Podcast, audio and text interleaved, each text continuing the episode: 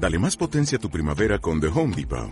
Obtén una potencia similar a la de la gasolina para podar, recortar y soplar con el sistema OnePlus de 18 voltios de Ryobi desde solo 89 dólares. Potencia para podar un tercio de un acre con una carga.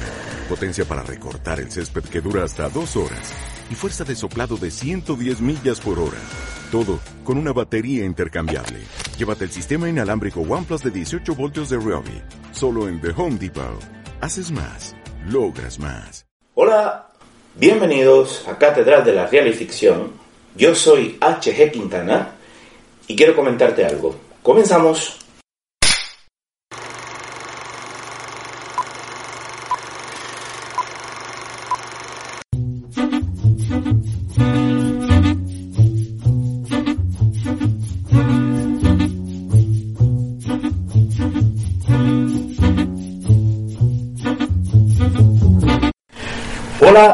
Y bienvenido. Existen una buena cantidad de libros y películas que nos remiten a un futuro humano basado en la uniformidad de la sociedad y, la política. Pero, ojo, una homogeneidad tan amplia y tan sin distinciones que termina siendo una distopía aficiante. Quizás el ejemplo eh, recurrente, el que casi todos se remiten, es Matrix, la película con un futuro gobernado por máquinas que nos crean una realidad eh, virtual muy asequible, muy soportable, basada en otra realidad más dura e intencionalmente ocultada. Pero, irreductibles como yo, preferimos ir a los libros, en especial a libros como 1984 de George Orwell o Un Mundo Feliz de Aldous Huxley me gusta citar estas dos novelas de realidad adulterada. Sí, porque son novelas, mundos inventados y ficcionales, que reflexionan sobre lo que pasaría en un mundo donde el ser humano ha permitido que triunfe la dictadura de un poder desnaturalizado. Sociedades que han consentido, por apatía o por miedo, la opresión de la individualidad, ya sea creando una realidad paralela, mentirosa y, conveniente, o simplemente por el método de divertirnos tanto para alejarnos de lo que realmente importa.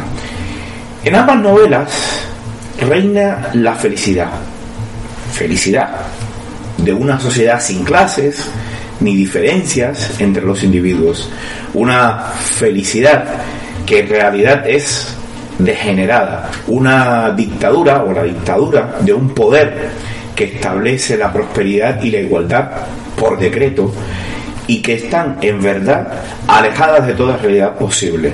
Hablamos de dos sociedades que se han dejado llevar a la represión de la individualidad, una por ocultar o tergiversar la información creando una realidad paralela conveniente para el poder y la otra por darnos tanta información que llegamos a la parálisis por elección. Es decir, que ofreciendo tanto donde escoger, dejamos de preocuparnos por las cosas importantes. Algunos creen que es un verdadero enigma por qué ambas novelas, 1984 y Un Mundo Feliz, eh, se han convertido en clásicos dado que sus bases fundamentales, quiere decir la materia prima que da origen a los universos que crean, son de un consumo bastante particular. En 1984, el escritor británico George Orwell previó medio siglo antes de la fecha que da título a su obra esa sociedad despóticamente igualitaria debido al insólito poder totalitario ejercido por un gran hermano, un Big Brother, que no permite el disenso, y que retrató en la novela Orwell la barbarie existente en la Unión Soviética y el resto de países socialistas.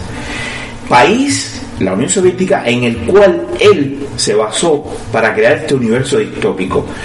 Huxley tuvo como base su propia formación filosófica, esto es otra cosa que hizo él, y una inquietud propia por la importancia desmedida del mundo tecnológico en todo tipo de sociedades, pero sobre todo en sociedades más democráticas, más avanzadas, y no solo en la sociedad comunista. Para alguien que haya sufrido una dictadura, una tiranía o cualquier tipo de gobierno despótico, como es mi caso con la Cuba que existe desde 1953 hasta, hasta hoy, aunque bueno, yo la viví a partir de los años 70, tiene sentido verse retratado en esta sociedad donde no existe el individuo, sino la colectividad, eh, un poder del pueblo al que debe sacrificarse todo lo que sea contrario, y si algo contrario se intenta imponer, pues se les reprime.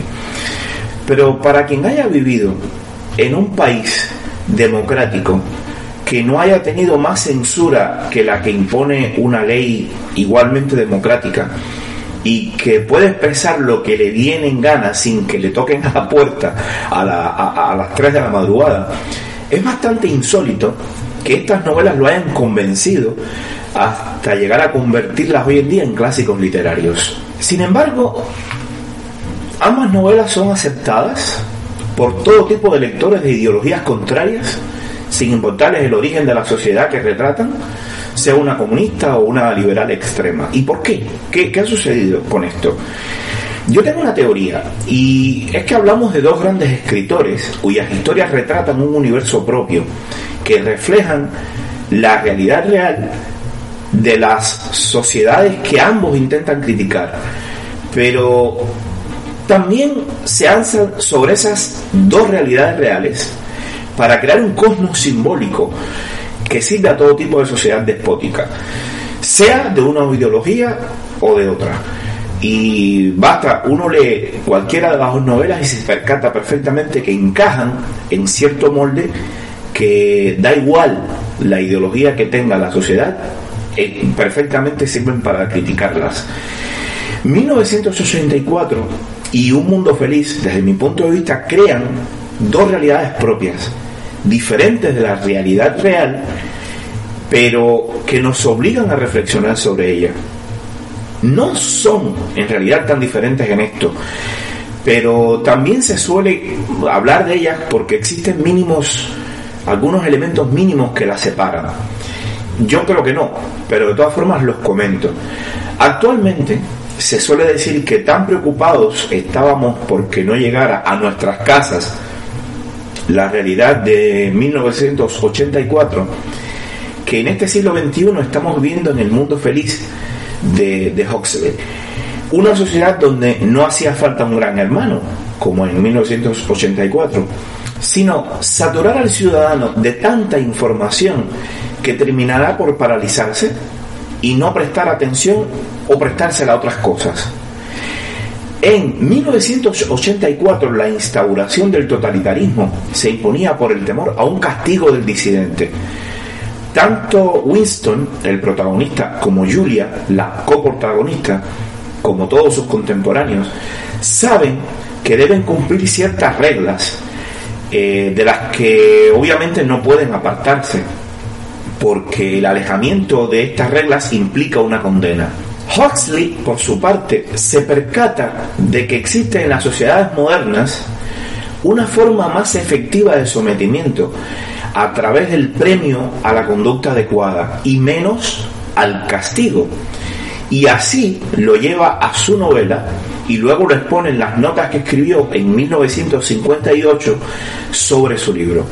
Dice Huxley, a la luz de lo que hemos aprendido recientemente acerca del comportamiento animal en general y del comportamiento humano en particular, se ha hecho manifiesto que la regulación mediante el castigo del comportamiento indeseable es menos efectiva.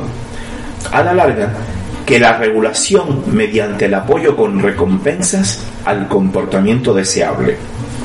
En 1958, con la información que tenía Huxley esto era evidente para él, pero a la luz de hoy se puede decir que las dos novelas no se alejan tanto, más bien se complementan y con igual vigencia.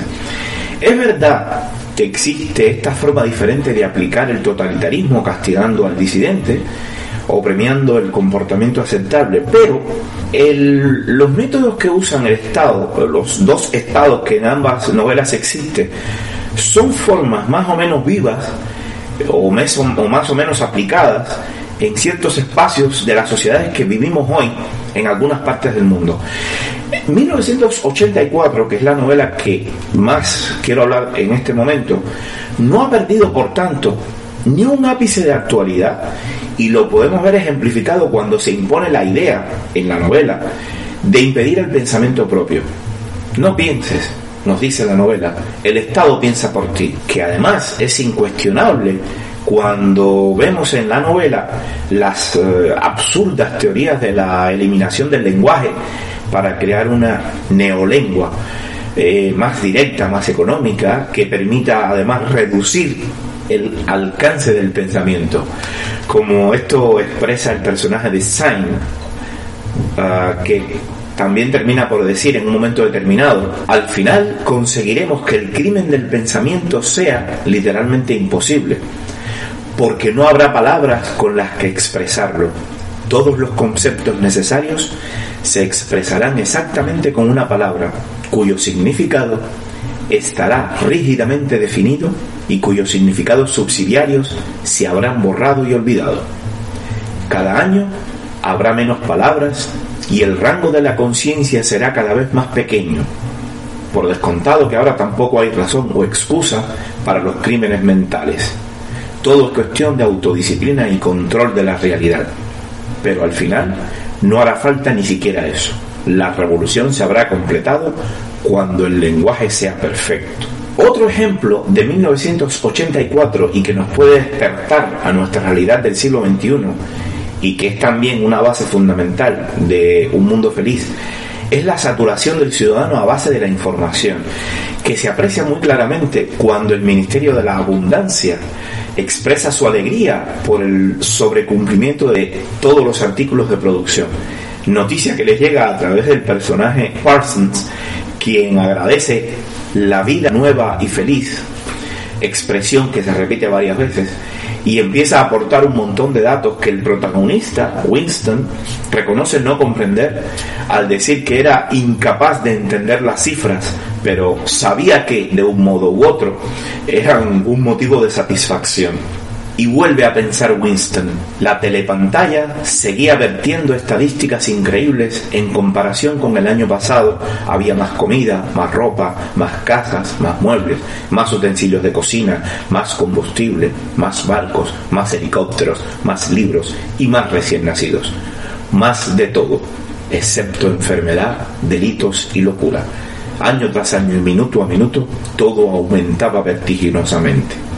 Para aquellos que no hayan leído alguna o ninguna de las dos novelas, es un verdadero lujo adentrarse por primera vez en sus páginas y degustar como, como, como un gourmet ante un primer plato esos mundos ficticios donde los disidentes o quienes se alejan de las normas no desaparecen, sino que nunca han existido.